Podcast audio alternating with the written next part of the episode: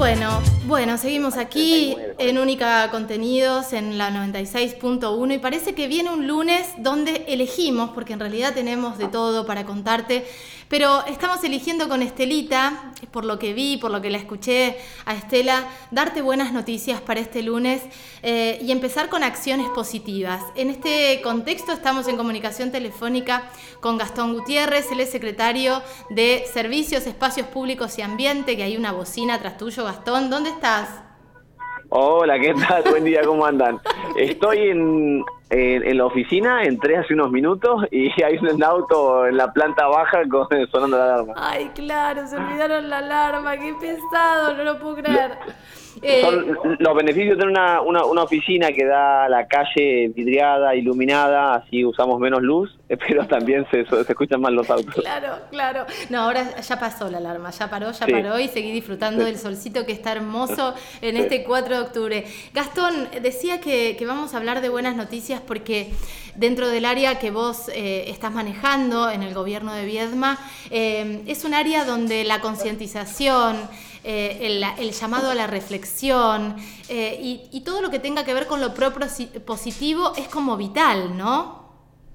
Sí, sí, sí, sí. Para generar el, cambio de cultura que necesitamos y de conciencia es, es, necesario tener eh, muchos esquemas y, y múltiples acciones para construir esa conciencia ambiental y esa educación que necesitamos para, para cuidar el ambiente, para proteger el planeta, y por ende gestionar y ubicar los residuos de manera adecuada, cuidar los espacios públicos, demás. Así que eh, equilibramos nuestro día a día con el equipo de trabajo, eso, la, tarea de campo, de calle, la recolección de residuos, el alumbrado público, los espacios verdes, pero también eh, interactuar con, con, las instituciones, sobre todo las, las educativas, para, para hablar de qué significa la, la construcción de Viedma Verde, ¿no? Que, que, es una es una decisión política gubernamental, pero que necesita de, de que se involucren eh, los múltiples actores que tiene nuestra comunidad. Eh, recién me contabas que venías de una charla, que diste dos charlas, una eh, con, con, chicos más grandes y otra con niños de cuatro años. Contame un poco cómo lo manejas eso. Sí, y con cierta versatilidad. Fueron los primeros colegios a los que fuimos, eh, empezamos a, socializar y a comunicar lo que, lo que significa Vietma Verde, ¿no? En, el día a día, más allá del servicio público, sino de la construcción de corresponsabilidad con, con la ciudadanía. Y a primera hora estuvimos con dos quintos años del, de la SRN 19 en el barrio Patagonia y recién terminamos también con, con una salita de cuatro del jardín, dos salitas de cuatro del Jardín Nuevo Sol. Así que fuimos del, del nivel inicial, de, de salita de cuatro, hasta los últimos que están en la, en la, en, el último año de la secundaria. La verdad que súper contentos por el espacio, por la receptividad, por lo que saben, tanto los más niños como los jóvenes, y que a uno le da eh, le da combustible cotidiano para, para saber que está bien lo que estamos haciendo, que, que, este tenemos la suerte de estar en un, en un rol en un trabajo que no es cumplir con el, eh, con el rol del, del, funcionario público simplemente, sino es eh, ejercer ciudadanía a cada instante. Totalmente. Y, pensaba qué bueno poder hablar con los más chiquititos, las más chiquititas, porque es impresionante cómo incorporan toda la información y hasta educan, en cierto modo, a los padres y a las madres o a las personas que están a cargo de ellos y ellas, porque eh, enseguida lo incorporan. Si vos le contás que hay que separar el papel del plástico y hay que separar eh, eh, los restos de verduras y frutas de otras cosas o hay que compostar por ahí, hasta ellos mismos empiezan a instalarlo en su familia, ¿no? Sí, sí, sí, sí, pero además te digo, en, las dos situaciones fue la verdad una experiencia muy linda, pero le, con, con, los más chicos y las más chicas la verdad que fue hermoso porque eh, tienen una, una compostera, saben muy bien lo que es separar, reciclar, tienen, tienen identificadas las estaciones de reciclado, saben lo que es eh, la basura y el residuo, que no tenemos que dejar la bolsa de, residuos en la vereda porque puede terminar en el río, que el planeta está triste. No, no, la verdad que fue hermoso. Incluso sin esperarlo, eh, me vine con un presente que es un mate y con una yerbera y una azucarera que están hechas con, con plástico reciclado. O sea, son dos envases de son dos envases de, de, queso untable. Pero si me preguntaban a mí, la yerbera y la azucarera más hermosa que tuve de, en mi vida porque la hicieron chicos de cuatro años. Qué hermoso lo que me estás contando. Mandame foto, así lo pongo en la página con tu nota.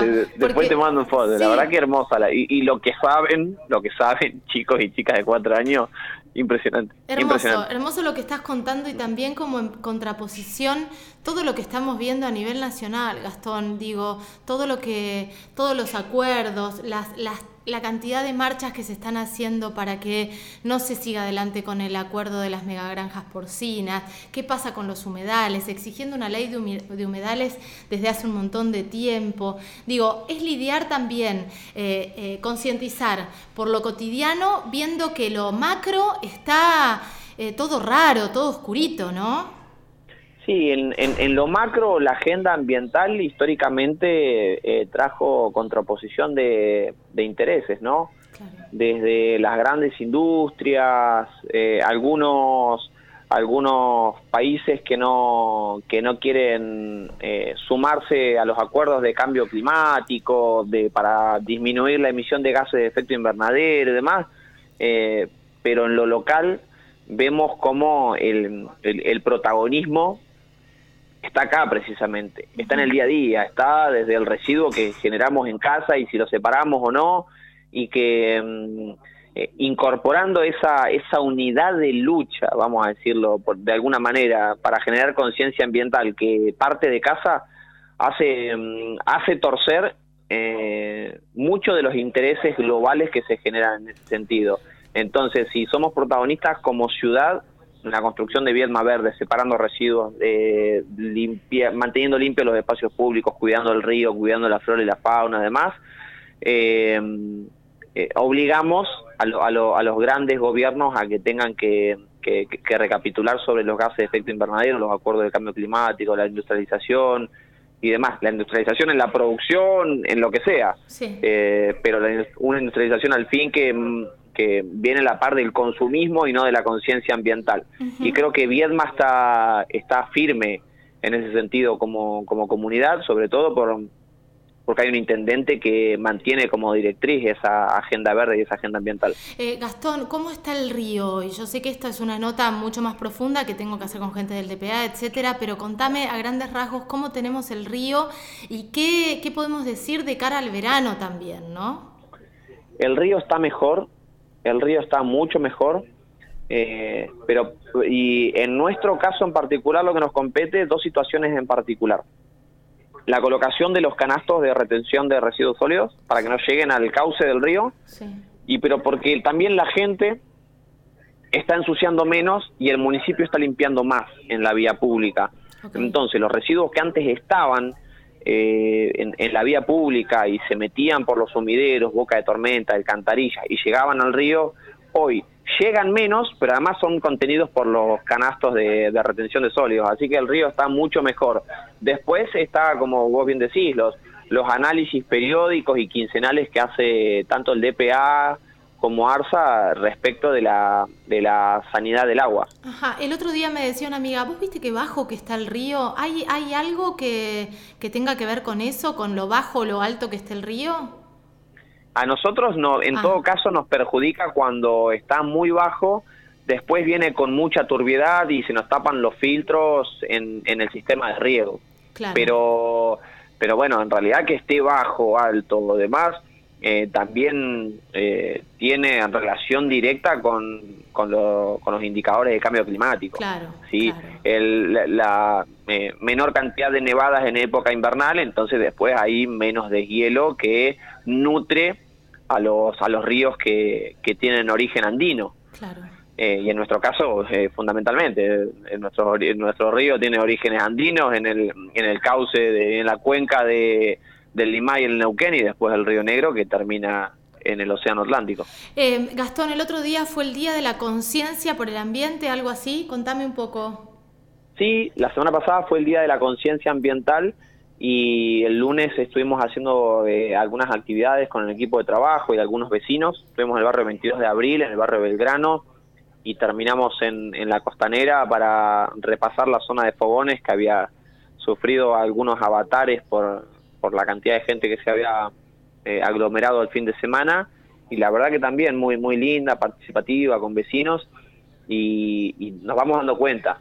Limpiamos menos que antes, sí. Eh, quizás en, en eh, como que los residuos y vamos a decirlo como se llaman, ¿no? Los mugrientos quedan circunscriptos. Claro. Son cada vez menos los puntos a los que vamos, pero siguen esos puntos siguen siendo a veces muy conflictivos. Sí, y hay que y hay que seguir trabajando en esto que vos decías, es como concientizar, prevenir, hablar con los más chiquitos, hablar con los grandes, poder hacer jornadas de concientización, eh, volver a repetir dónde están los puntos para poder llevar las cosas, ¿no? Sí, sí, porque una, una, una ciudad eh, saludable, una ciudad sana, no es la que más se limpia, sino es la que menos se ensucia. Claro. Y para que menos se ensucie necesitamos esa conciencia y ese protagonismo por parte de la comunidad. Totalmente. Gastón, siempre es hermoso escucharte. Te mando un beso grande desde acá.